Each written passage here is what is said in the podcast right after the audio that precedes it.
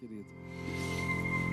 Eu queria nessa noite conversar com você sobre o seguinte tema: Natal da pandemia. Olha que coisa, né? É, eu queria olhar para algumas lições que a gente pode aprender nos relatos sobre o Natal na Bíblia sobre como a gente pode enfrentar um Natal num tempo tão diferente quanto esse que a gente está vivendo. Com certeza esse vai ser um Natal diferente. Vai ser um Natal em que a gente tem várias marcas da pandemia. Uma das marcas do Natal nessa cidade é o show que acontece no Palácio Avenida, né? já há muitos anos, eu acho que quase 30 anos, que esse show acontece das crianças cantando nas janelas do Palácio Avenida. E se você for lá, está tudo escuro, não tem nada, né? Não tem criança cantando, não tem nada. Por quê? Porque a gente está no Natal da pandemia. Essa cidade gosta de celebrar o Natal, então tentamos, a cidade, a prefeitura tentou fazer algo diferente.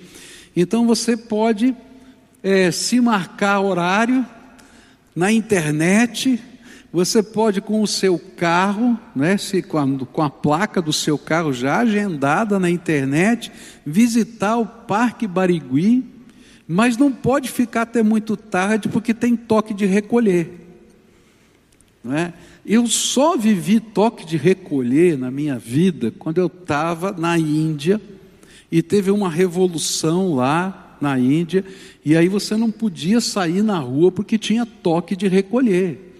E aí o rádio dizia assim, né, a televisão, o rádio, não passava mais nada lá, a não ser isso, em várias línguas diferentes, porque na, na Índia se falam 60 línguas diferentes. O tempo todo só se dizia: não saia da rua depois do no horário de toque de recolher, porque o exército tem ordem para atirar em qualquer pessoa que esteja na rua. Então, quando fala em toque de recolher, já fico arrepiado, né?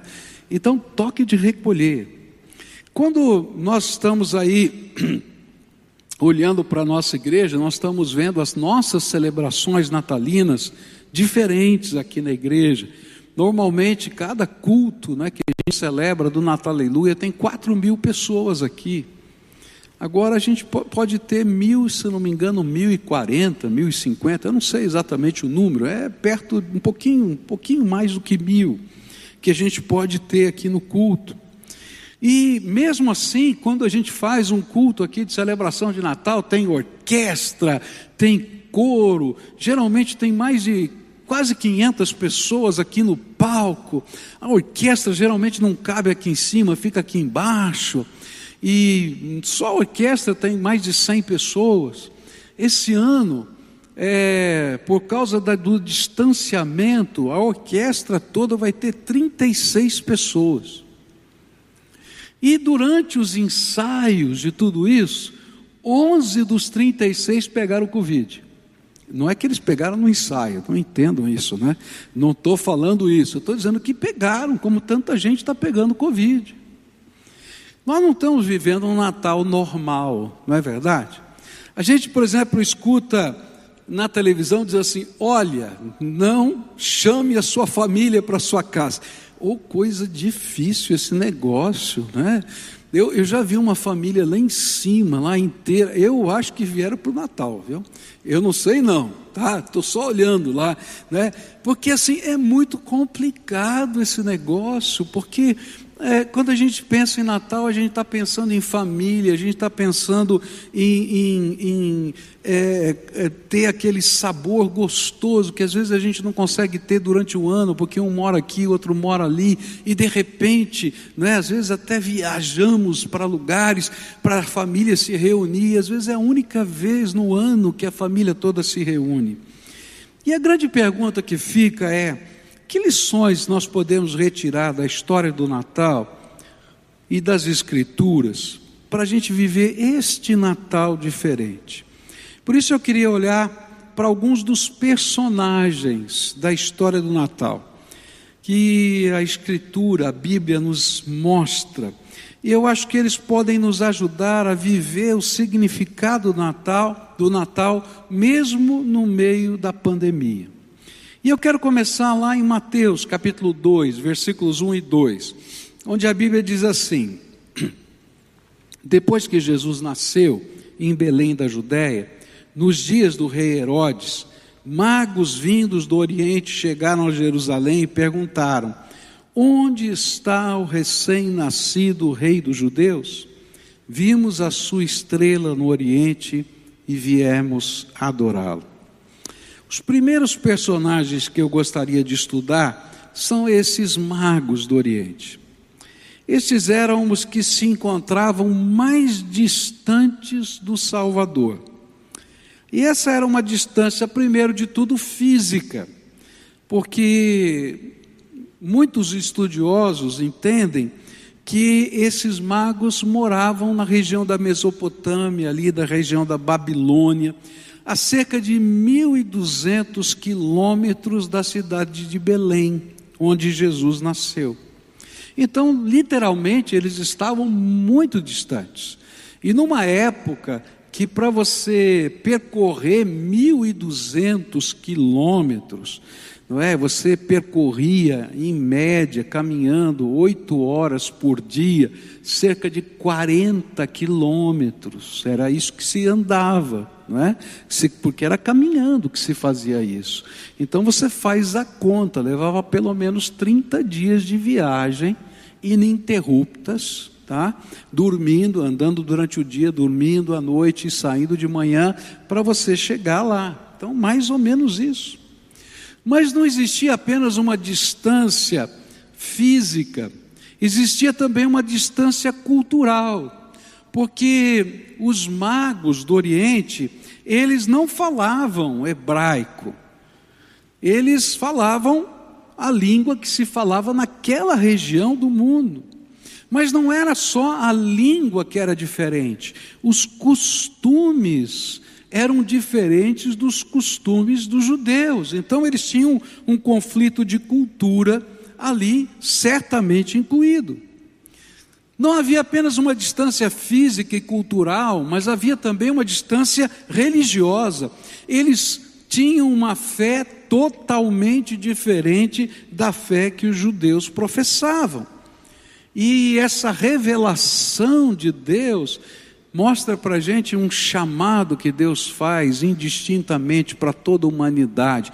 Quem estava no culto de hoje de manhã viu isso, né? Como Deus se manifesta de maneiras tão incríveis. A gente ouviu testemunhos aqui de pessoas que tiveram visão de Jesus, não é? Numa cultura diferente, numa língua diferente.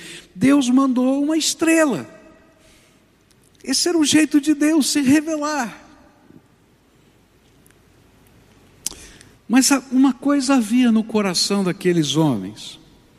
O coração daqueles homens estava aberto para aquilo que Deus queria lhes ensinar. E por isso, quando eles perceberam a manifestação de Deus, ainda que eles não entendessem todo o sentido dela, eles decidiram buscar e adorar o Salvador. Por isso, todos os grandes obstáculos nada significaram diante da grandeza do impacto da revelação de Deus, chamando aqueles homens para conhecerem Jesus. Eu creio que nós podemos aprender com eles, nesse Natal da pandemia, que não há distância que nos impeça de encontrar a essência do Natal, que é Jesus. Não há distância que impeça.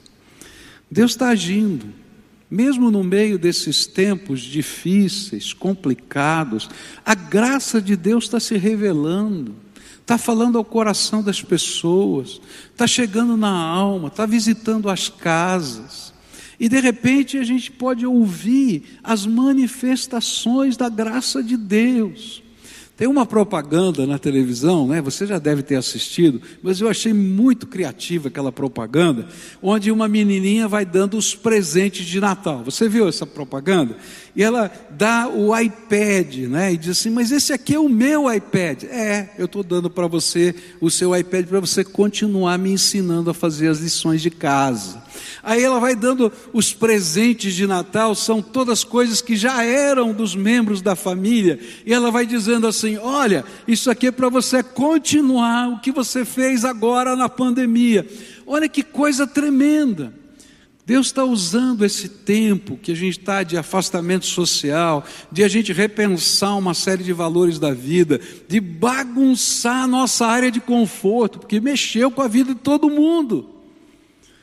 E com certeza as manifestações da graça de Deus estão dizendo para a gente assim: escuta, acorda, eu tenho algo para a sua vida, e não há distância que possa impedir que eu possa tocar o seu coração.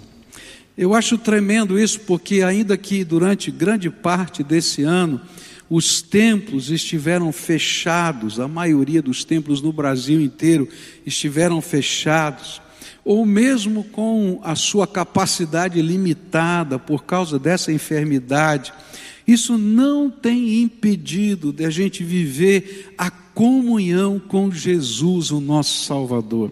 E mais, a fome de Deus tem crescido nessa terra. No mês de novembro, só para você saber, tá? No mês de novembro nós batemos outro recorde né, de gente assistindo às nossas programações pela internet. Nós tínhamos batido o primeiro recorde, né, com 5 milhões, depois foi para 7 milhões numa semana, tá? E no mês de novembro nós batemos o recorde para 10 milhões numa semana. Agora, sabe o que isso significa? Significa que há fome de Deus no coração das pessoas, e não há distância que nos impeça de alcançar a graça de Deus. Basta ter um coração parecido com a desses magos, que esteja aberto para poder ouvir, buscar o Salvador. Outra coisa tremenda que eu aprendo com esses magos é que às vezes, nós carregamos tantas dúvidas espirituais da nossa vida.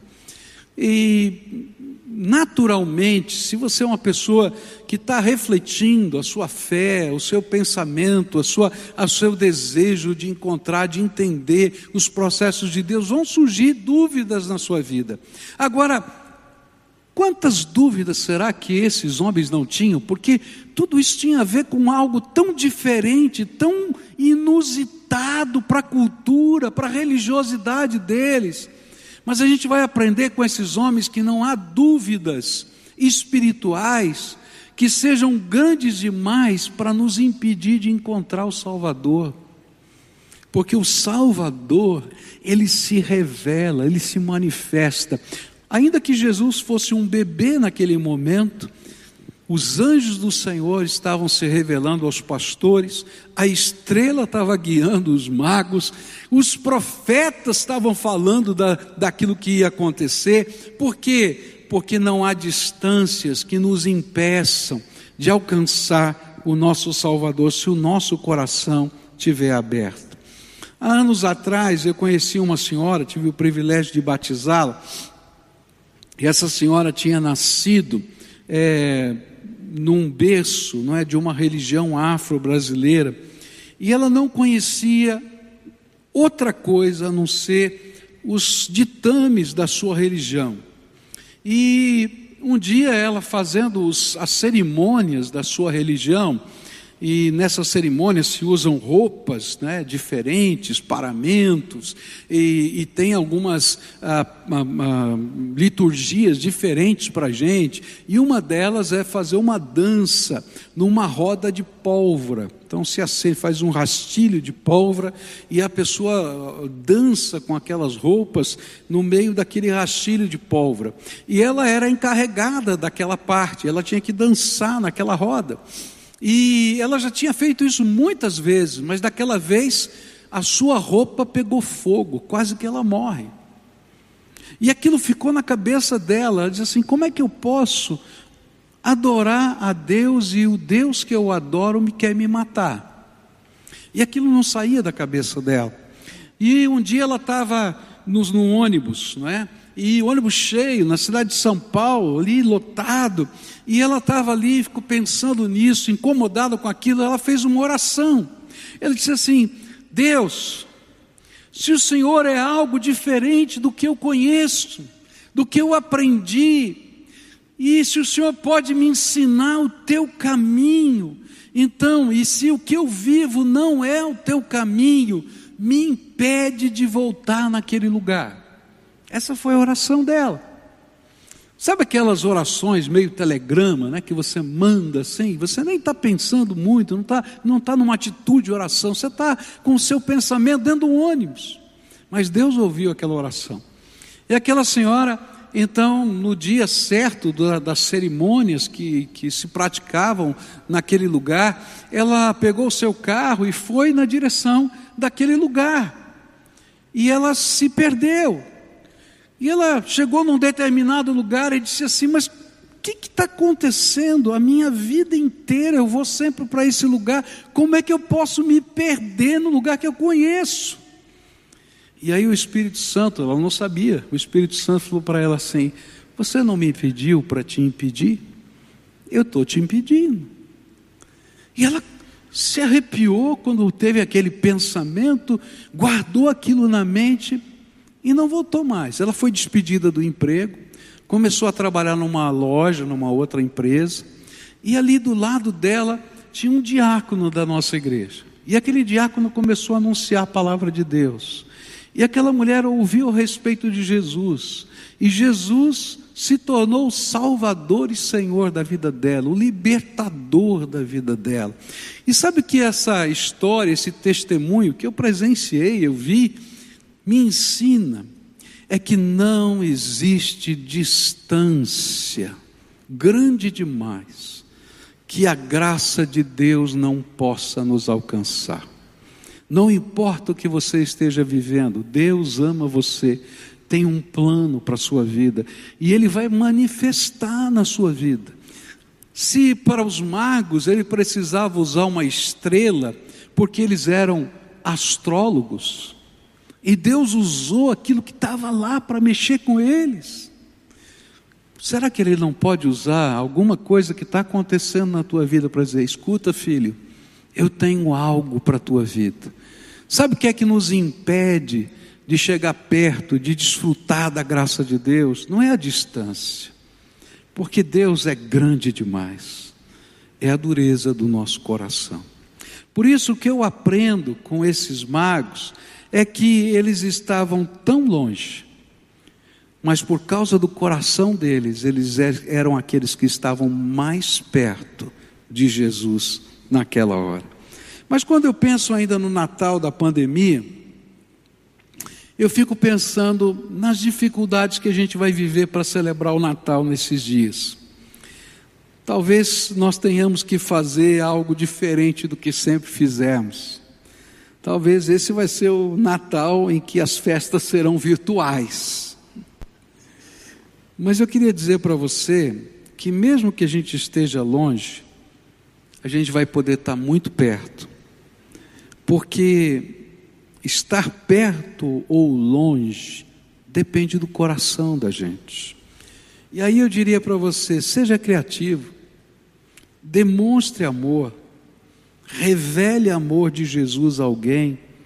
Comece pelos seus, mas não pare aí, porque na pandemia a gente vai ter que aprender que a distância não é medida por metros ou quilômetros, mas pela atitude do nosso coração, seja para com Deus ou seja para com os nossos queridos. Segundo personagem que eu queria colocar diante de vocês são os doutores da lei. Mateus 2, versos 3 a 6 diz assim: Quando o rei Herodes ouviu isso, ficou perturbado, e com ele toda Jerusalém. E tendo reunido todos os chefes dos sacerdotes do povo e os mestres da lei, perguntou-lhes onde deveria nascer o Cristo E eles responderam: Em Belém da Judéia, pois assim escreveu o profeta: Mas tu, Belém da terra de Judá, de forma alguma és a menor entre as principais cidades de Judá, pois de ti virá o líder que, como pastor, conduzirá Israel, o meu povo. Queria destacar então esses sacerdotes e doutores da lei daqueles dias. No contexto, eles eram os que estavam mais perto. Mas, no entanto, quando a gente olha a história, eles estavam tão perto, mas ao mesmo tempo estavam tão longe do Salvador. Diferentemente dos magos, eles estavam muito perto da cultura e dos costumes, eles eram judeus. Eles estavam tão perto da fé, porque eles também esperavam o Messias prometido. Eles estavam muito perto da palavra, porque eles conheciam a Bíblia, conheciam as profecias. Eles estavam tremendamente perto fisicamente, porque de Jerusalém a Belém são oito quilômetros. É como se a gente saísse daqui e fosse um bairro de Curitiba, não é? Eu não sei, né? Mas quem sabe lá, no, um, Novo Mundo, né? É, algum bairro aqui, se a gente sair daqui do, desse lugar que nós estamos, oito quilômetros. Mas eles estavam tremendamente distantes. Por quê? Porque faltava humildade para eles. Por isso eles não procuraram e nem adoraram. Quando chegaram os magos e eles disseram: ah, Nós vimos a estrela dele, e onde é que vai nascer? É em Belém. Puxa vida, não é? Eles poderiam ter ido junto com os magos. Mas eles eram doutores da lei, e aqueles lá eram só magos do Oriente. E eles não quiseram se envolver com isso. Eles estavam tão distantes da capacidade de adorar. Por isso eles não estavam dispostos a deporem os seus tesouros aos pés do Messias. É interessante porque os magos do Oriente vieram com os seus tesouros, você lembra? Ouro, incenso e mirra. Eles vieram, fizeram um investimento para fazer uma viagem desse tipo nesse, naqueles dias. Era caro, gente não era barato, eles fizeram tudo isso. Mas para esses homens, o problema não eram os recursos, porque eram oito quilômetros, mas eram os seus tesouros religiosos. Eles não queriam abrir mão dos seus conceitos, dos seus preceitos, para ouvir a voz de Deus. Como se eles pudessem dizer a Deus o que Deus devia fazer. Há muitas pessoas que estão tão perto de Jesus porque conhecem a palavra de Deus, porque cresceram num berço cristão, mas ao mesmo tempo estão tão distantes dele, e, é, e a razão disso é porque falta-lhes humildade. E sabe qual é a humildade que falta? De reconhecer que eles são vazios, que está faltando alguma coisa aqui dentro do coração, gente. Sabe, andar com Jesus não é a gente professar uma fé religiosa que tem uma placa em alguma, algum prédio. Andar com Jesus é sentir a presença e o poder do Espírito Santo dentro do coração da gente. E se a gente não vive isso, está vazio. E não importa o que, que a gente acredite, mas está lá, a alma está vazia. Porque às vezes nos falta também humildade para depor os nossos próprios tesouros. E aqui não estou falando de grana, não, eu estou falando dos nossos tesouros interiores. Talvez o tesouro mais difícil, não é? de você depor é dizer: Eu sou o dono do meu nariz. E você vai dizer: Não, de agora em diante, o dono da minha vida é Jesus. Porque não tem jeito de a gente estar perto de Jesus sem, sem a gente se curvar diante dele e dizer: De hoje em diante, tu és o meu Senhor e o meu Salvador. E a gente se entrega a Jesus. Às vezes a gente tem que depor os nossos tesouros religiosos, porque eles não nos levaram a Jesus. Só colecionamos uma série de tradições. A semana passada foi um dia muito, muito gostoso. Eu não estava aqui, é, mas domingo passado à noite nós tivemos o batismo aqui. E até a pergunta, não é, para a pessoa ser batizada foi feita em árabe, porque ele era é, esse senhor que foi batizado era um muçulmano. E ele é migrante, chegou aqui no Brasil. E aí através de uma célula que a nossa igreja tem na língua árabe, ele reconheceu Jesus Cristo como Senhor e Salvador da vida dele. Agora, imagina quantos tesouros religiosos ele teve que colocar aos pés de Jesus. Nesta pandemia, não importa a distância, o que importa é o coração. Porque às vezes a gente está tão perto, mas está tão longe. Está tão perto, mas está tão longe. E se a gente olhar para as famílias, nesse Natal da pandemia, eu conheço tanta família que está quebrada, que tem parentes que não se conversam, tem irmão que não fala com irmão há vários anos, tem filhos e pais que não se conversa. Você ah, pastor, isso não existe. Eu conheço muitos. E sabe, às vezes o problema não é uma pandemia.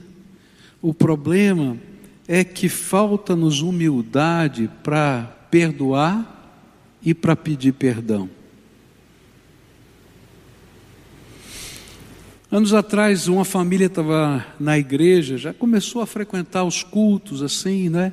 E foi muito interessante porque descobriu a igreja e foi lá, ninguém não conhecia ninguém, foi assistir um culto e depois voltou outra vez. E estávamos no culto do Dia das Mães. E eu falando sobre família, não é?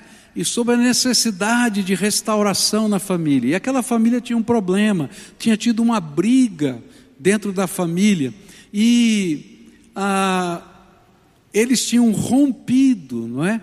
Com o papai e a mamãe do marido, sogro e sogra, não é? Da senhora. E isso já há alguns anos, tanto que os avós já há muitos anos não viam os netinhos.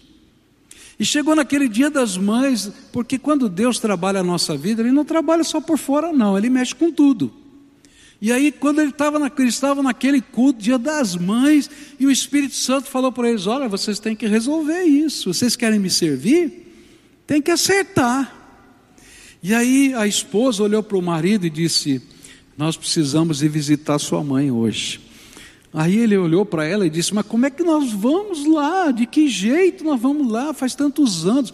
Ah, nós vamos dar um jeito, vamos passar num lugar, aí a gente compra uma comida e a gente vai lá na casa do seu pai e da sua mãe. Disse, mas uma cara de pau. Falou, não, a gente põe os netinhos na frente para tocar campainha e a gente fica atrás.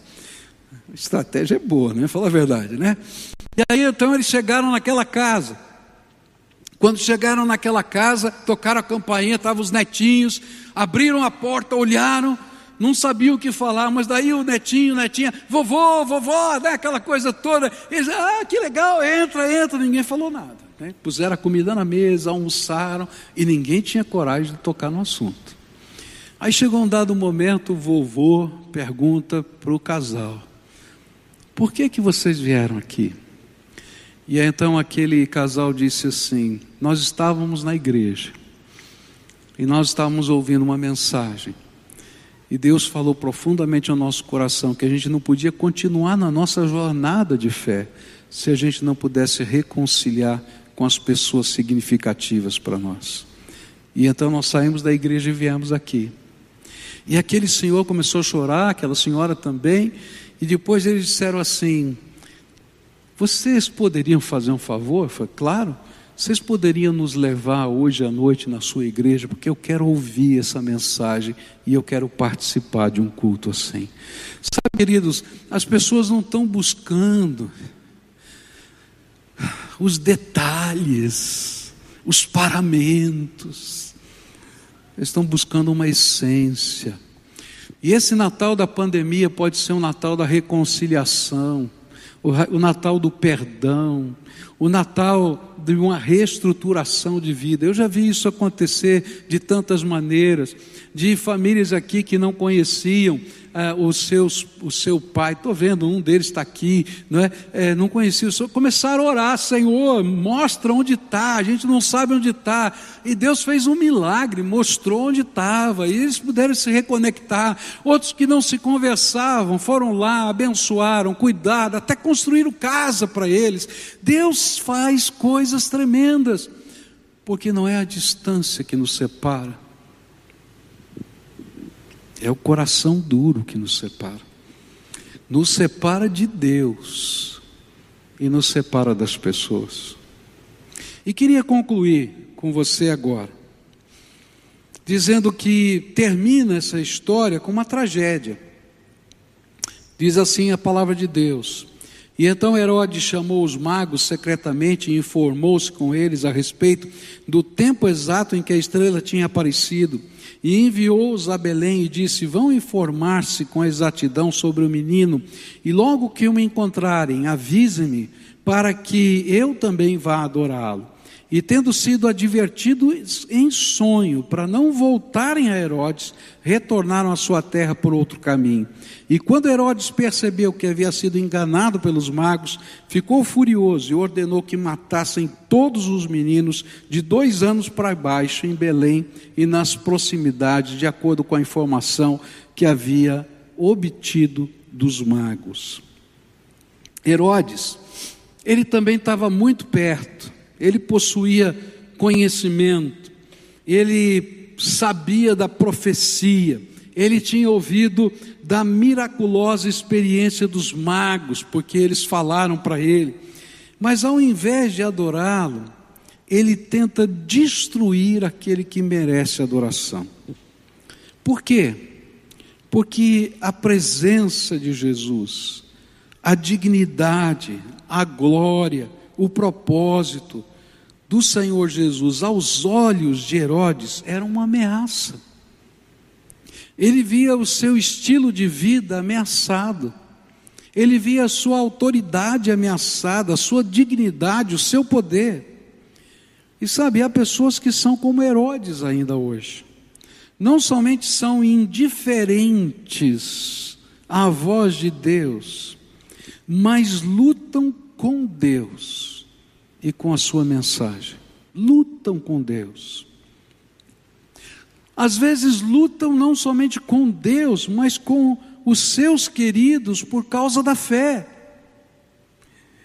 E às vezes não são capazes de perceber que são simplesmente gente, seres humanos. E sabe, lutar com Deus é a maior tolice que pode existir. Quem pode derrotar Deus?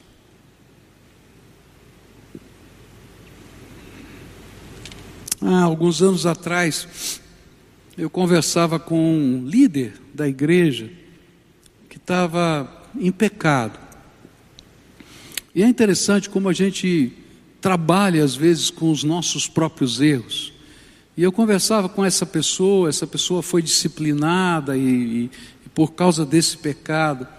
E eu dizia: toma cuidado, porque quando a gente luta com Deus, não tem como a gente ganhar, a gente sempre vai se machucar, e a vida nos machuca.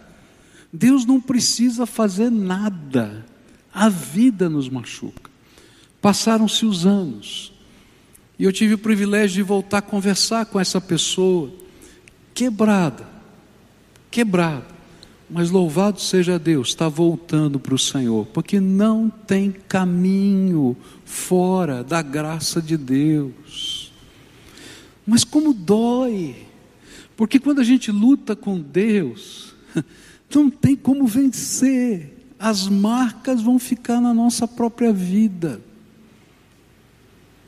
Eu queria, nessa noite, dizer para você: o Natal da pandemia vai ser diferente. A gente talvez não consiga fazer o que a gente sempre fez, a cidade vai estar diferente, os lugares vão estar diferentes, Mas há uma mensagem que não mudou: Jesus te ama e tem um plano para a sua vida. E que não importa quão longe você esteja hoje, se o seu coração estiver aberto para que aquilo que Jesus quer fazer na sua vida, Ele vai te trazer para perto dele. E não importa qual a dificuldade que você tenha para compreender, porque se for preciso fazer uma, uma estrela se movimentar de uma maneira diferente no céu, né? porque na verdade quem está girando é a terra, né? mas nós estamos vendo lá estrelas, o que está acontecendo? Deus vai fazer. Por quê? Porque se o seu coração estiver aberto para Ele, Ele vai te fazer tudo o que for necessário para trazer você para perto dele.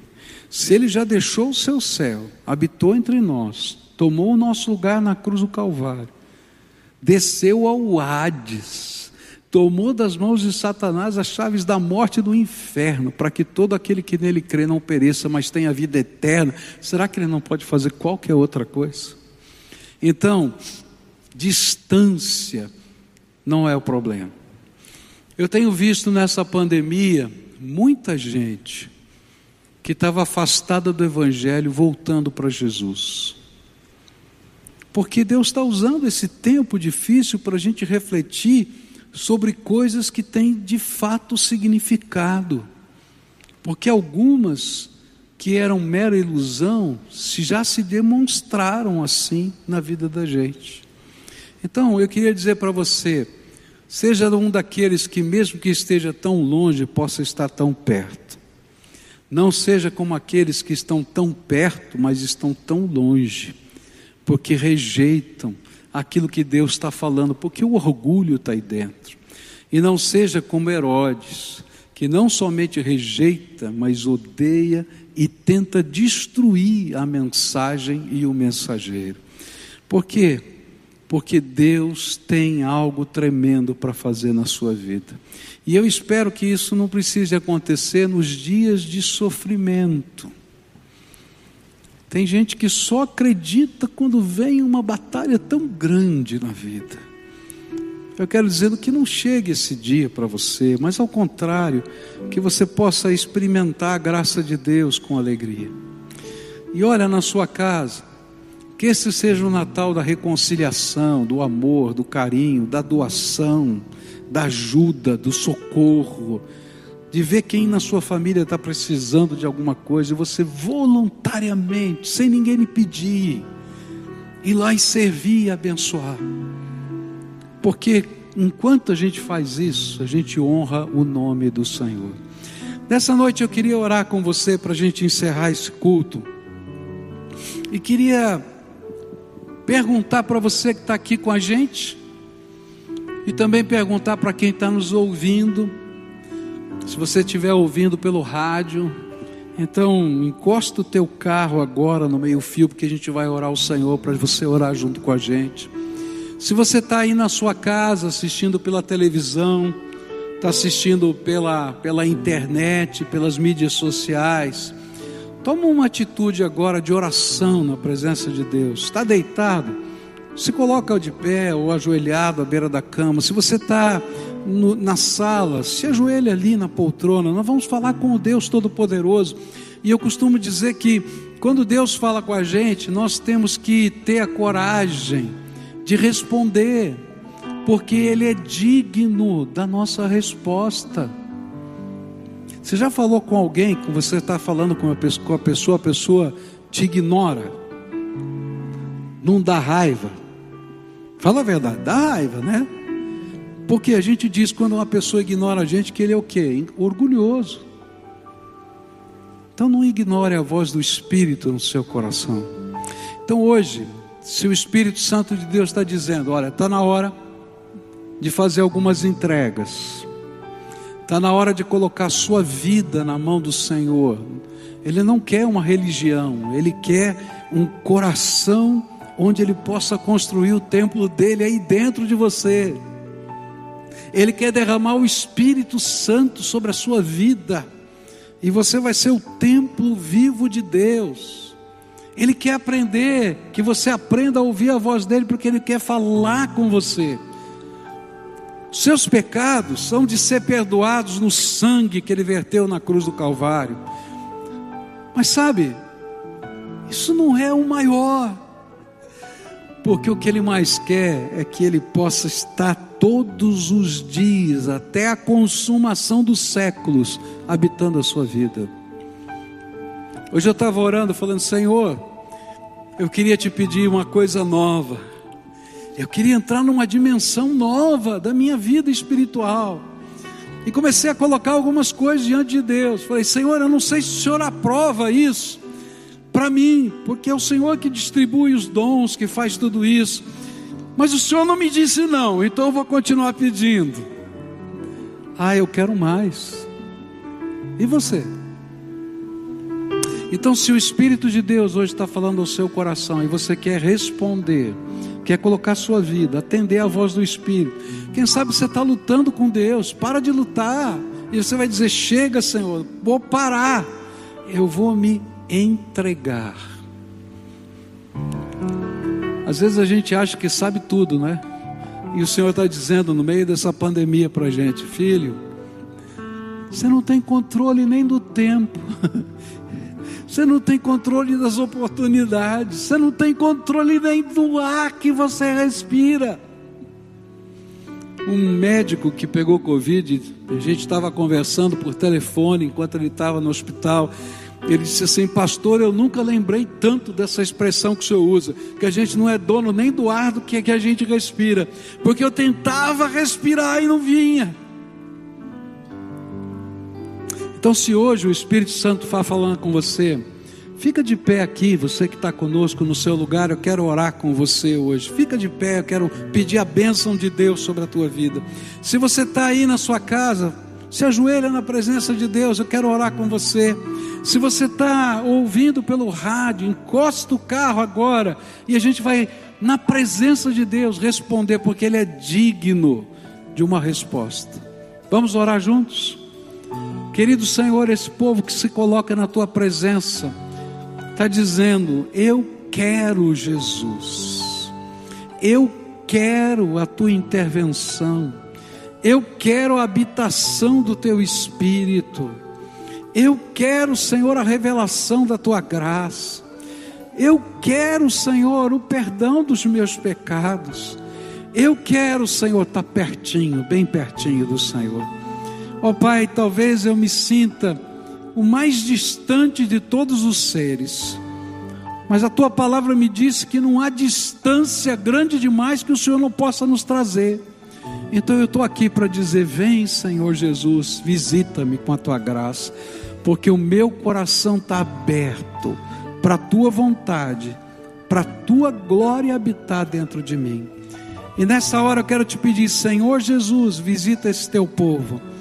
Visita, começa a derramar do teu Espírito Santo, começa a derramar dos teus dons, começa a derramar, Senhor, da tua graça, que a alegria da salvação transborde, que o discernimento do Senhor esteja sobre eles, Senhor, que a sabedoria do alto comece a ser derramada, que fome e sede da tua palavra, ó Pai, que venha, Senhor, libertação das coisas que o inimigo colocou como amarras da vida, que venha coragem para pedir perdão e para perdoar, que venha, Senhor, a alegria de promover e ser instrumento de restauração. É aquilo que eu oro em nome de Jesus. Amém e amém. Agora todo o povo de Deus de pé, vamos adorar o Senhor juntos, tá? Quão lindo é o nome do Senhor Jesus. Adora o Senhor com todo o seu coração agora, dizendo que é lindo o nome do Senhor.